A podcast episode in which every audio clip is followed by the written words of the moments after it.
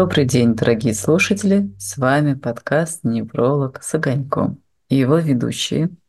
Я, невролог Кружалов Александр. И я, психолог Анна Кружалова. Сегодня наш пятый эпизод, можно сказать, небольшой юбилей, и мы принимаем ваши поздравления в нашем сообществе ВКонтакте, ссылку на которую вы можете увидеть в описании этого подкаста. А сегодня мы поговорим про головную боль, напряжение. Один из эпизодов у нас был посвящен головным болям, и сегодня мы подробнее поговорим про один из самых распространенных видов. Верно, Александр? Все верно. Головная боль напряжения является самой частой головной болью среди всех первичных головных болей примерно 70% в среднем. И эту головную боль испытывал каждый человек на планете от эпизодической, ну, например, там один раз в год, да, или там один раз в месяц, до хронических головных болей, когда приступы головной боли напряжения больше 8 в месяц, то есть там, ну, 2-3 раза в неделю. И начнем мы с короткого описания данного вида головных болей, чтобы вы представляли себе, а есть ли она у вас, или, может быть, у ваших родственников, или у знакомых. Так понимаю, что у детей тоже бывает головная боль напряжения. Да, все в популяции страдают от данного вида головных болей. В общем, друзья, достаем ручки, бумагу и записываем признаки, характерные для головной боли напряжения. Поехали. Значит, первое. Данный вид головной боли всегда двухсторонний. То есть болит две половины головы. Некоторые виды головной боли могут быть односторонние, но это отдельный вид головной боли. При головной боли напряжения всегда болит э, две половины. По характеру боль чаще всего, чаще давящая, сжимающая, похожая на ощущение, как будто голову сдавили обручем или надели плотную шапку или шлем, ну, можно так себе это представить, да? Данный вид головной боли обычно не усиливается на фоне физической нагрузки. То есть, если, например, вы занимаетесь спортом, да, или выполняете какую-то физическую работу, головная боль не будет усиливаться, она будет так и сохраняться в том же виде фоном. А можно а. вопрос при умственной деятельности, например, у меня стала болеть голова, но я продолжаю интенсивно думать, работать головой. Ну, Это сам... может повлиять на интенсивность? На интенсивность головной боли нет, но она вам будет мешать думать. Ну, как любая боль, угу. она будет являться раздражающим фактором. Поэтому в какой-то степени влиять она будет. Будет ли она влиять на ваши когнитивные способности, на способность там, к Э, созданию каких-то там текстов, да, там подсчету цифр, там работы с графиками и так далее, да, то есть интеллектуальным трудом, нет, не будет. Но может просто мешать, потому что ощущение головной боли, особенно с учетом того, что она может быть у некоторых людей слабая, а у некоторых умеренная, а умеренная головная боль это уже ну, достаточно серьезная головная боль, она может мешать чисто вот э, так вот ситуационно. Как понять, что это достаточно серьезное, но при этом умеренное? Это не острая боль, она больше тупая, или она такая, знаешь, нудящая, фоновая, но не меняющая э, интенсивность, то есть не скачкообразно, что сильнее болит, потом слабее болит. Ну, вообще в описании, в описании больных она чаще всего волнообразная, но в пределах каких-то определенных. То есть, если головная боль возникла, и пациенты они хорошо знают, да, ну вот, обычно гость, который возникает, там, не знаю, один раз в неделю, да, ну вот, чаще всего связан с умственной нагрузкой, то они отмечают, что, да, ну, вроде бы на что-то отвлечешься, она послабее. Угу. Опять продолжишь там сосредоточенно чем-то заниматься, она вот как-то более интенсивная становится. То есть э, она такой волной, но, но она никогда не выходит за границы здесь нужно, наверное, маленькое пояснение. У нас у неврологов и вообще в медицине мы используем шкалу ВАШ, вербальную оценочную шкалу боли. Mm-hmm. В этой вербальной оценочной шкале боли есть такое вот усредненное показатель от единицы до четырех, да, ну вот это примерно слабая боль, от 4 до 7 это средняя боль, да, по интенсивности. Mm-hmm. Дальше это высокоинтенсивная боль. И когда мы говорим о боли, мы чаще всего опираемся на подобную шкалу. То есть умеренная это вот в пределах от 5 до 7 баллов. Ну, надо понимать, что 0 – это отсутствие боли, а 10 – это нестерпимая боль. Ну, чтобы какой-то ориентир был по интенсивности.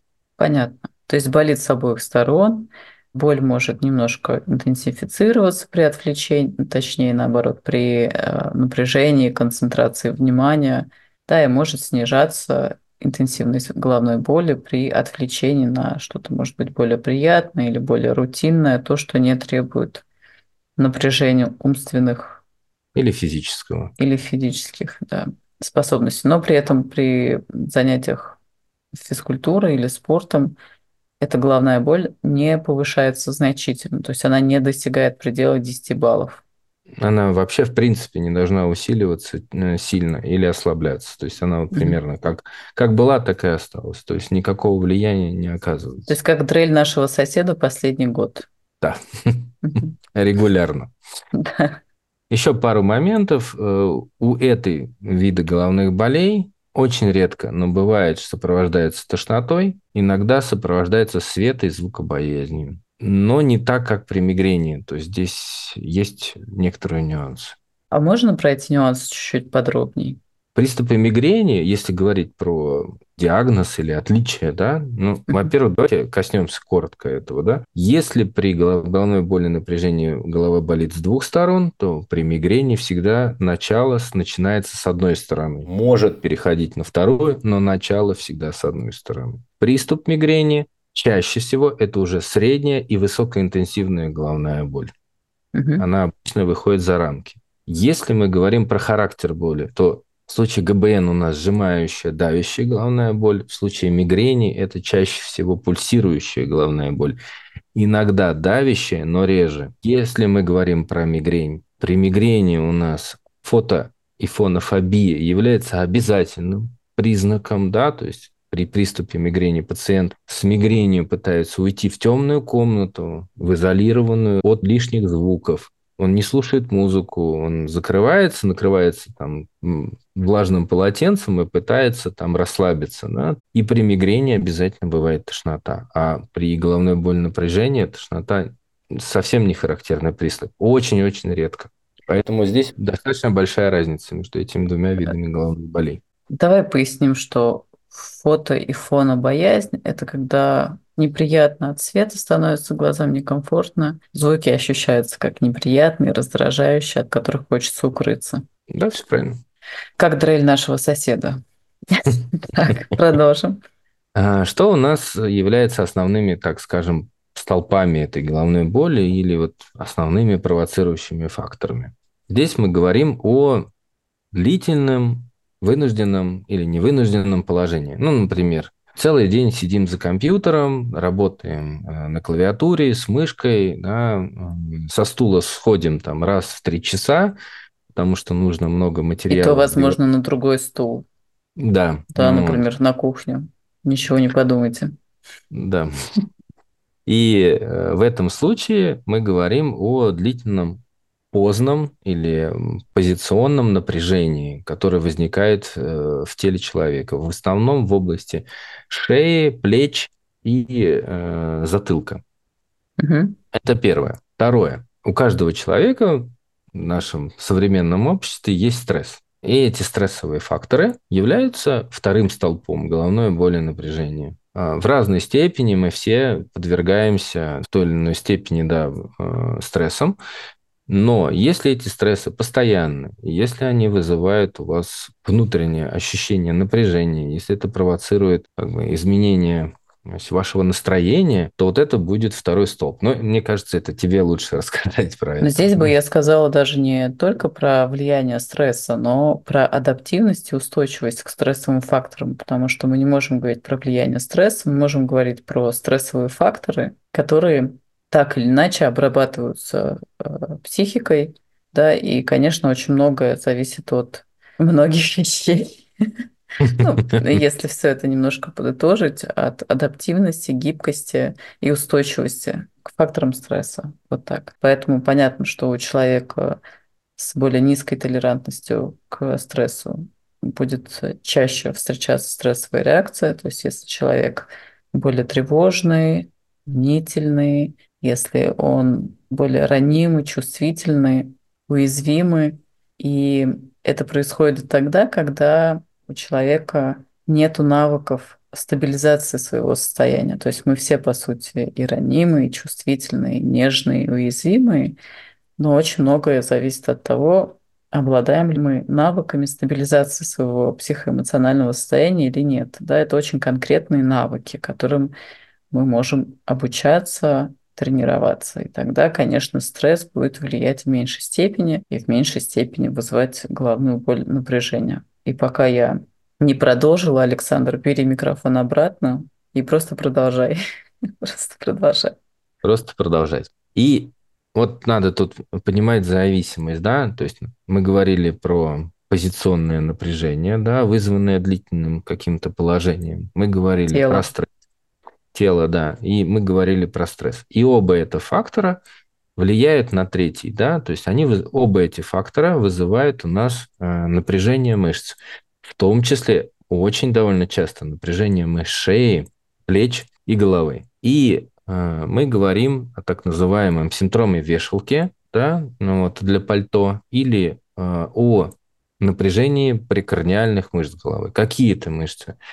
Это жевательная мускулатура, это височная мышца, это затылочная мышца, это непосредственно сами мышцы шеи, да, в основном это трапециевидная мышца, передняя лестничная мышца, ременная мышца шеи да, и головы. Вообще ременная мышца, она, конечно, моя самая любимая. Я ее просто очень люблю. Прям ременная мышца, да. В общем, друзья, просто, просто слушайте и записывайте. И как бы получается такая взаимосвязь между предыдущими провоцирующими факторами и непосредственно третьим самым важным, да, это дисфункции прикорниальных мышц, в результате которой возникает то самое ощущение напряжения и боли с формированием внутри мышцы так называемых миофасциальных релизов или миофасциальных точек. Их можно пропальпировать. Если у вас болит голова, вы можете руками коснуться височной мышцы, да, ее легко пропальпировать, она у нас располагается рядом с ухом, чуть выше, да, на волосистой части, и начать массажными движениями пальпировать у себя эту мышцу. И в случае головной боли напряжения вы почувствуете внутри ощущение тонких шариков, маленьких или каких вот пучков напряженных. И они будут очень сильно болезненные. Да? Вот это и есть основной источник боли при головной боли напряжения. И таких вот маленьких узелочков у вас будет везде очень много. То есть и в висках, и на затылке, и на шее. Ну, ведь должно, это... наверное, пройти какое-то время для того, чтобы эти прекраниальные мышцы так напряглись и ну, выдали пучки. Естественно, это не ситуация, которая возникает за один день. То есть это угу. все повторяющаяся картина, да. Вы работаете, или там кто-то работает в офисе, или это какое-то производство с вынужденным положением рук э, и головы и шеи, да это постоянное напряжение, работа там, например, с, сверхурочно, работа с э, людьми, как ни странно, да, то есть самые частые у нас, кто страдает от ГБН, это те, кто сфера обслуживания работает, да, ну, там столько можно встретить приятного, ну, я имею в виду в кавычках. И, естественно... Но это на самом деле неудивительно, потому что когда человек работает с человеком, он в своей психоэмоциональной системой встречается с психоэмоциональной системой другого человека. И что-то происходит. И вот эти повторяющиеся друг за другом провоцирующие факторы притягивает третий, и он уже включается и запускает на полную катушку. А дисфункция Не... прикорниальных мышц, это что значит? Типа это... перестали работать или они сильно напряглись? Они чрезмерно сильно напряглись. Mm-hmm.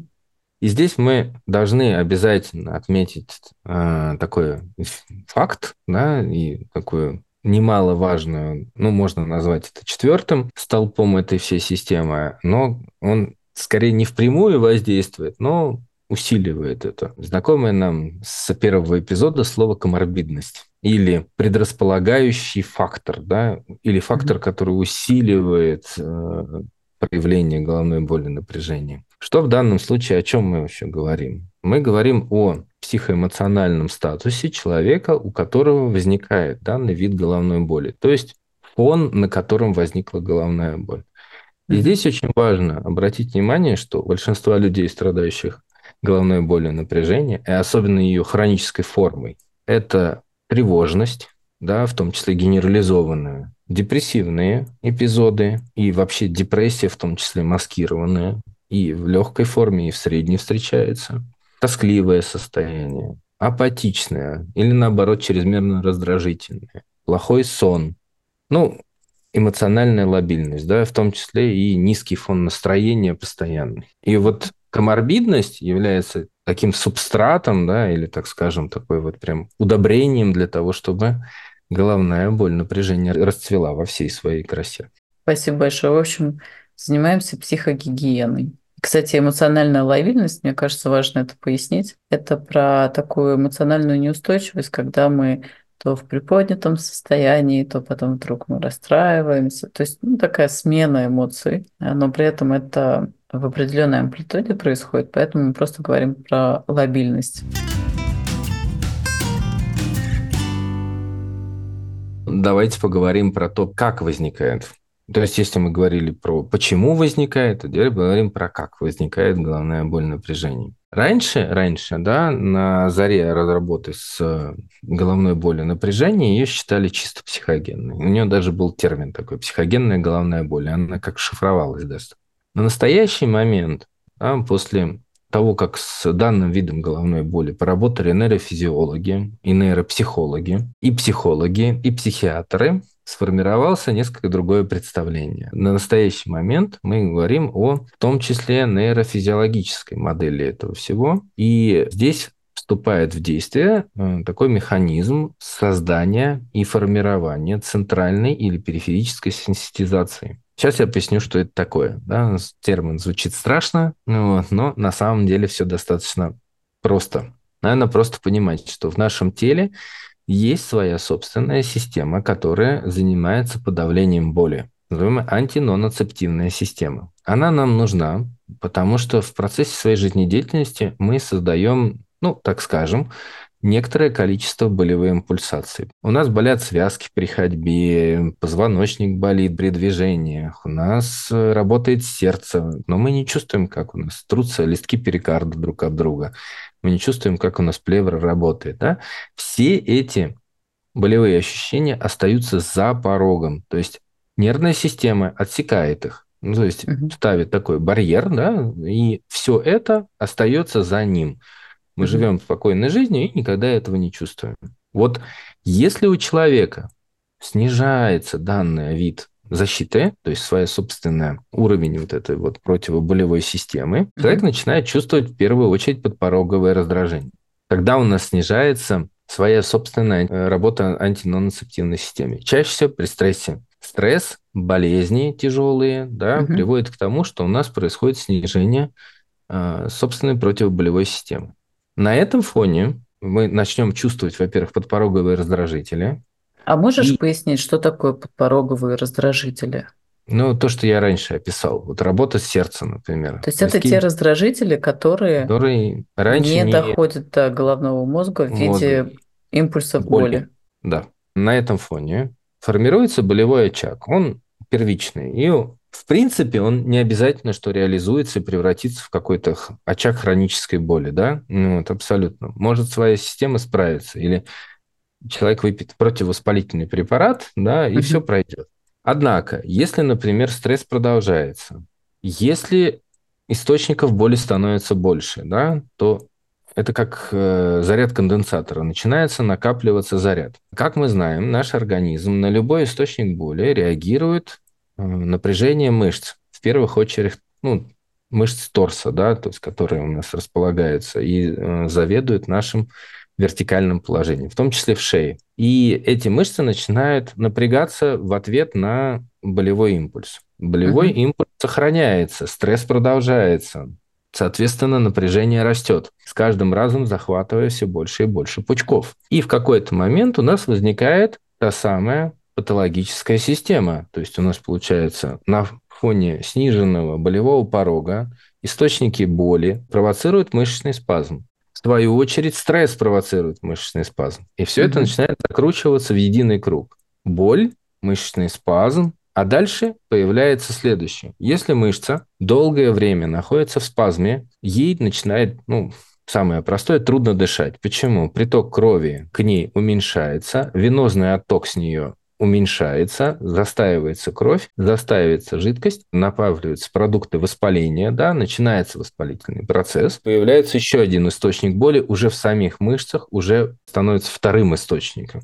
И механизм запущен. Боль, мышечный спазм, воспаление, боль. Ну, треугольник, как угодно это можно назвать. Слушай, ты знаешь, ты самый гуманный доктор, потому что, дорогие слушатели, когда мы с Александром это обсуждали, он сказал гипоксия мышц, и я долго его расспрашивала, что это значит, как это происходит. А в данном случае ты даже сказал, что мышцы не хватает кислорода, да, чтобы уже не мучить нас этими словами. Хорошо, а это вот про то, что есть система защиты на уровне спинного мозга, которая не пускает в головной мозг этот импульс болевой. Это вот про это? В том числе. Значит, начал всю исследование данной системы невролог Мелзак. Он предложил так называемую теорию воротной системы боли. А, классная теория, друзья! Это просто вообще бомба отвал башки. Слушаем внимательно. В общем смысле, если ее, ну так, немножко привести в человеческий вид, рассказать не медицинскими терминами, то объясню на пальцах. У нас есть, например, орган какой-то, ну, например, палец, да? Если мы уколем его иголочкой, предположим, мы почувствуем легкую боль. Эта легкая боль пройдет через эти ворота очень легко, потому что маленький участочек, а, боль была не сильная, не могла повредить сильно головному мозгу и вообще, собственно говоря, нервной системе. И плюс еще здесь важный момент – это площадь поверхности. То есть чем больше у нас в данном случае будет ранение или повреждение ткани, угу. чем больше у нас будет активация этих нейронов, тем вот эти ворота, которые, как называемые, да, мы скажем так, они начинают схлопываться и закрываться. Зачем это сделано? А, это сделано для того, чтобы а, наше тело и наш мозг не затопило чрезмерным импульсом боли. То есть, если, например, человек ну, получает ранение, да, там, например, пулевое, ножевое или случайно там, ну, перелом руки, ноги там. ну, знаю, ожог, паль... например. Или ожог, да. Большая площадь поверхности, очень большое количество импульсов болевых. И, как мы знаем, человек может умереть от болевого шока. Это такая прям специфика. И для того, чтобы этого не произошло, вот эти ворота боли захлопываются. То есть они сжимаются максимально и пропускают только ограниченное количество импульсов, которые сообщит, естественно, мозгу о том, что была повреждена, например, там, рука, нога, там, торс и так далее.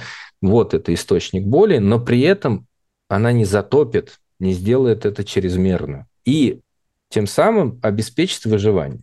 Можно вопрос? Да. Правильно я помню, что эти ворота располагаются на уровне спинного мозга? Да. Да? Да. И, и когда боль проходит через эти ворота, допустим, она незначительная, ну, не такая сильная или не такая интенсивная, то дальше эта информация поступает в головной мозг, прям к таламусу. Да, есть таламус, это релейная станция наша центральная, самый центральный орган вообще всей чувствительности тела, в том числе и болевой. И оттуда эта релейная станция распределяет эту информацию по коре головного мозга. То есть мы начинаем с моментного момента мы начинаем осознавать, да, что у нас там рука, нога, нос, ухо, пятка и так далее, там укол, или душа болит. Или душа ну На самом деле это просто я не знаю, как вы лично, когда слушаете, что с вами происходит. Я прихожу в невероятное э, возбуждение и восторг, потому что все сделано таким образом, чтобы мы ну, максимально, в том числе заботясь о себе, проживали долгую и счастливую жизнь. Вы представляете себе, друзья, есть специальные ворота, которые закрываются, как только слишком большое количество импульсов боли поступает и пытаются прорваться к таламусу. Ворота захлопываются, такие, «М-м, мы тебя не пустим, мы вас не пустим, вас слишком много. У нас таламус, он будет страдать, вы зальете все там. Пускаем только вот этого, вот этого, вот этого. Пропускают, они достигают этот болевой, болевые импульсы, бегут, достигают таламус, такие, вау, вау, вау, у нас там ожог руки.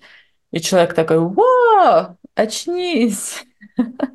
Где твоя рука? Вот это я недавно обожглась до осенью. Пальцы себе паром. Но при этом я, конечно, это было очень больно и долго заживало, но не так, чтобы меня затопила боль. Точно так же по аналогии работает наша психика и защитные механизмы, потому что когда ты а, работаешь с клиентом, то количество информации, опыта и чувств, которые осознаются, соответствует тому, сколько человек может вынести. Потому что больше просто до него не дойдет, да, вот, чтобы человека не затапливало. Это очень красиво, как повторяется, да, как фрактальная аналогия, или как-то это по-другому можно, да, вот как повторяется эта физиология с, с психикой и теми регуляторами, которые существуют в нашей психической жизни и физиологической, я не знаю, анатомически так все устроено. В общем, это очень-очень круто, я считаю. Еще один момент важный при головной боли, а вернее даже при хронической головной боли, при эпизодической этого не происходит. Вот эта центральная синтезация нарушает частично работу этих врат. И, как мы знаем, в нервной системе, если у нас где-то что-то часто проводится, ну, например, там нервный импульс бежит от одной клетки к другой достаточно часто, то через некоторое время организм делает это проведение более интенсивным и более способствует тому, чтобы это закрепилось. Ну, это так устроена наша ЦНС, да? Ну, это как э, нейронные пути, да, которые появляются благодаря натренированности. Да? Вот результатом да. тренировки становится то, что что-то, какой-то навык выполняется автоматически, потому что эти пути уже свободны, они есть, они выстроены, асфальтированы. Да, и здесь важно сказать, что с болью то же самое происходит. И если наша, как мы раньше сказали, антиноноцептивная система снижена, которая должна бороться с этим, да, с источниками mm-hmm. боли, то у нас возникает хронизация боли, да, и главная боль напряжения начинает носить хронический характер. Болит чаще, болит интенсивнее и больше проблем. Значит ли это, что вообще никогда не нужно терпеть боль? Боль не надо терпеть абсолютно никогда. Это то, что терпеть категорически нельзя. Это всегда стресс, это всегда напряжение тела, потому что боль – это сигнал об опасности. На любой сигнал об опасности ваше тело ответит активацией. А если это источник хронической боли, то эта активация будет иногда даже чрезмерной. Значит, по поводу диагностики. Здесь все просто, как мы говорили на предыдущей э, лекции по головной боли. Много диагностики не надо. Да? Все, Нужен. девчонки, поход на МРТ отменяется. Опять. Нужен опрос профессиональный цефалголога, нужен осмотр, который обязательно входит оценка напряжения прикорниальных мышц, оценка сигналов опасности, о которых мы говорили ранее, да, и которые у нас есть в контакте в виде отдельного поста в нашем сообществе. Вы можете зайти посмотреть их, которые нужно обязательно знать. Оценка коморбидности, да, то есть необходимое наличие или отсутствие. У неврологов для этого есть шкалы, которые были как это, благодарно нам подаренные психиатром шкала Бека и вторая Спилберга Ханина. И, собственно говоря, все. И больше ничего не надо. А все остальное... Анализы крови? Ну, анализ крови, простейший клинический анализ крови, сои и С-реактивный белок. По необходимости врач назначит вам дополнительное обследование. Ну, обычно без всяких там излишков. Ну, поехали дальше. Наверное, следующий пункт – это будет лечение. Лечение. Здесь э, мы начнем с того, что существует медикаментозное и немедикаментозное лечение. По поводу медикаментозного лечения, оно, опять же, бывает медикаментозное лечение эпизодических головных болей и медикаментозное лечение хронической головной боли напряжения. В обеих случаях, чтобы вам что-то назначили или для ее проведения требуется обязательная консультация врача. То есть самостоятельно лечить даже головную боль напряжения не стоит. Надо все-таки прийти к специалисту, чтобы он вам осмотрел вас, поставил вам диагноз и уже тогда назначил лечение. А почему не стоит самостоятельно лечить головную боль? Вот у нас много подорожник растет в поле, можно засушить. Можно йодовую сеточку на голову нанести. Ну, в принципе, можно шапочку из фольги. Потом у всех Тоже очень помогает. Люди, существа социальные, наверняка у кого-то из знакомых была схожая ситуация. Но почему нельзя воспользоваться рекомендациями, которые даны другу? Всегда лечение подбирается индивидуально, особенно если мы говорим про головную боль напряжение и про хроническую ее форму, да, то здесь мы касаемся препаратов, которые, во-первых, требуется наблюдение при их приеме и индивидуального подбора. Не всегда все работает так, как написано в книжках, да, и так, как мы этого хотим. То есть, если подытожить, можно сказать следующее. Мне кажется, это очень важно проговорить, что мы люди похожи друг на друга, но мы не являемся идентичными. Это первое. Второе, у каждого человека есть свой какой-то бэкграунд. Есть лекарства, которые лучше действуют, есть лекарства, которые хуже действуют, и это связано с метаболизмом, гормонами, не знаю, и так далее, и так далее, и тому подобное. И третье, это очень вообще ну, удивительный подход к самой себе или к самому себе.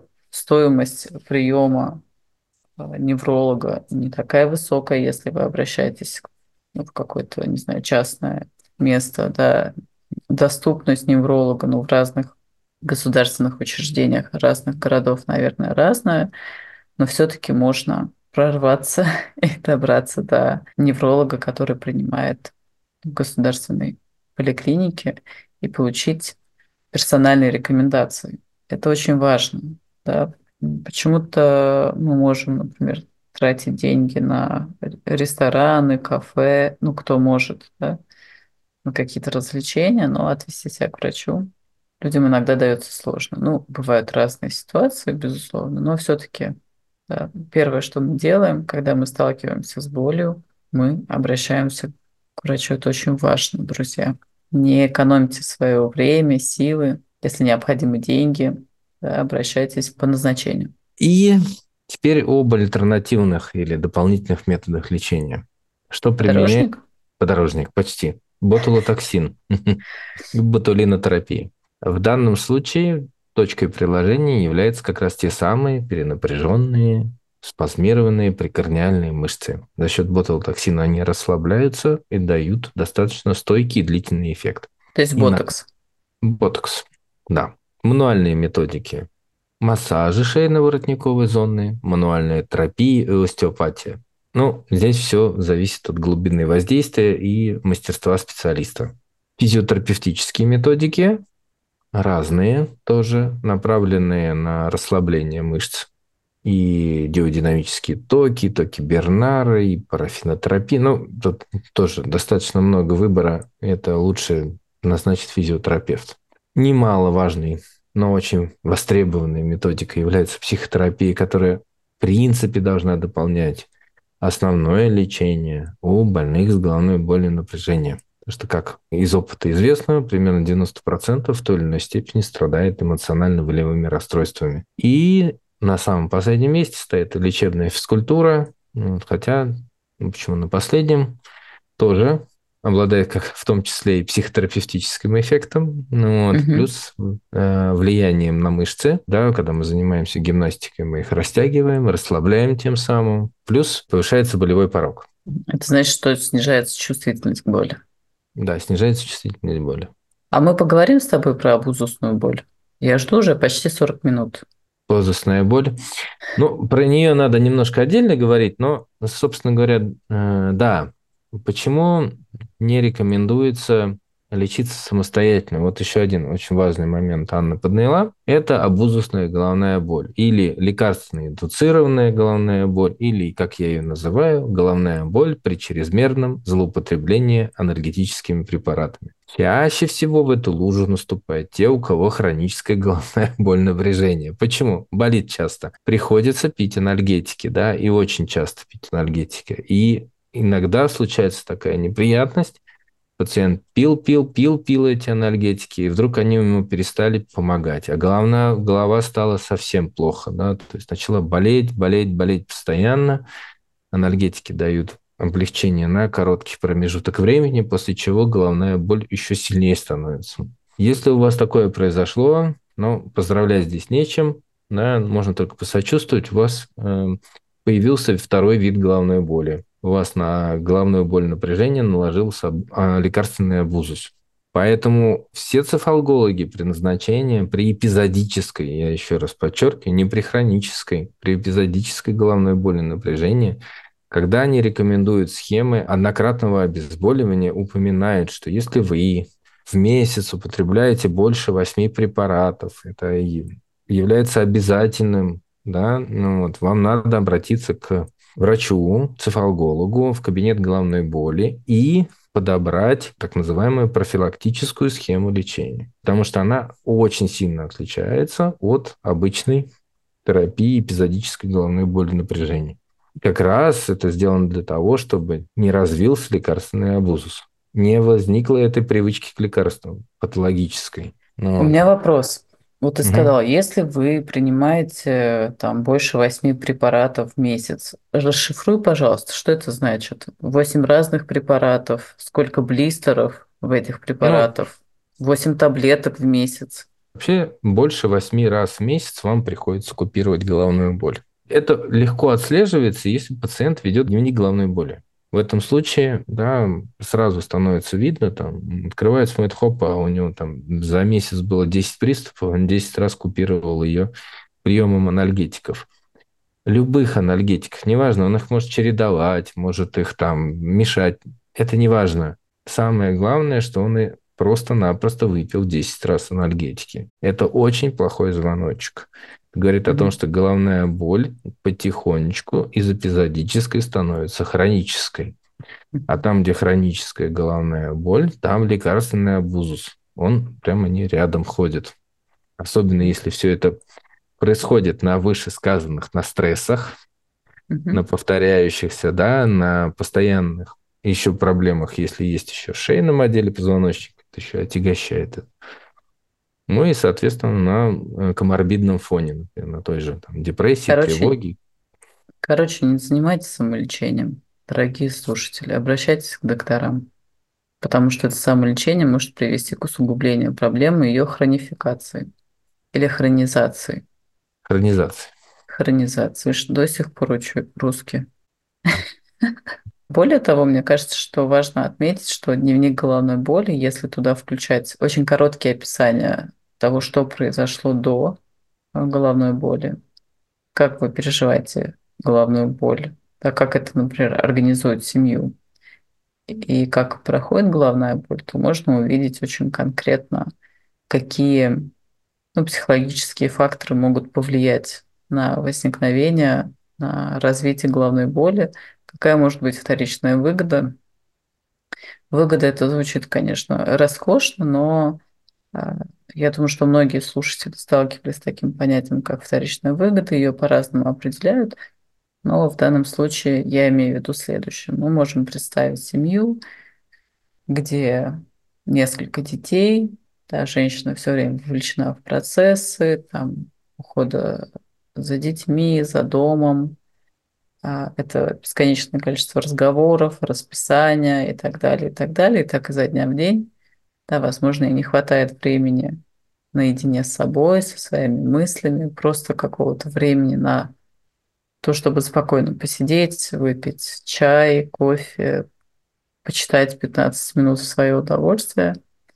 И так экспериментальным путем э, выясняется, что она может дистанцироваться от своей семьи только в моменты, когда у него болит голова, потому что это является для всех членов семьи весомым аргументом. И действительно в этот момент оставляют в покое с одной стороны, а с другой стороны ее не мучает совесть за это желание ну, в какие-то моменты отстраняться от тех людей, которых она любит. Да, вот один из провоцирующих факторов, а, которые могут да, способствовать тому, что головная боль закрепляется как некий паттерн, который ведет к каким-то возможностям. Да? Я не буду утверждать, что это может вызывать головную боль. Либо, например, мы можем себе представить мужчину, который рос в такой семье, где, допустим, другим мужчинам отказывалось в том, чтобы их, не знаю, пожалели, пригрели, там, не знаю, обняли, как-то поухаживали, позаботились, кроме тех случаев, когда мужчина болеет или у него что-то болит, да, и мальчик рос в такой немножко, может быть, холодной среде, да, или среде, где культивировалась такая жесткая мускулинность, потому что мускулинность вообще бывает разная, и его потребности в теплой заботе, в нежности удовлетворялись только в моменты, когда, например, у него что-то болело. И он не умеет прийти и сказать, что, слушай, мне нужно немножко отдохнуть, да, я слишком устал, я переутомился, или на меня сейчас очень много психической нагрузки навалилось, там что-то на работе, что-то, не знаю, с родительской семьей, да, я не справляюсь, и мне нужно немножко расслабиться, подольше поспать, побольше погулять, походить по парку, да, в одиночестве. И тогда у него начинает болеть голова, да, и он может легально запросить эту помощь, поддержку или тоже какое-то время на себя. Хорошо. Ну что, какая будет мудрость этого эпизода юбилейного? Юбилейного. Если у вас что-то болит, неважно, голова, шея, рука, нога и так далее, и так далее, не оставляйте это на потом, не занимайтесь самолечением, обратитесь к специалисту, пройдите обследование. Это может быть симптомом не только головной боли напряжения, а других проблем. Доверяйте врачам, ищите специалистов, которые вам по душе. Ну и если хотите, приходите ко мне. По крайней мере, на почту с вопросами точно приходите. Или в контакт. А, да. А я бы сказала, знаешь что? Я бы сказала, что очень важно заметить, что сам организм так устроен, организован, чтобы защищать человека от ощущения интенсивной боли. Но какой бы крепкий и мудрый не был бы организм, есть такие моменты, когда нашему телу, так же как нашей психике, нужна включение нашего сознания и помощь и поддержка, потому что, конечно, ворота могут удерживать болевой импульс, но они все равно будут получать тот или иной урон. Заботьтесь о себе, друзья, и подписывайтесь на нас на той платформе подкаста, где вы его слушаете. Ну что, ты доволен, дорогой? Очень. Ну тогда пока-пока. Пока-пока.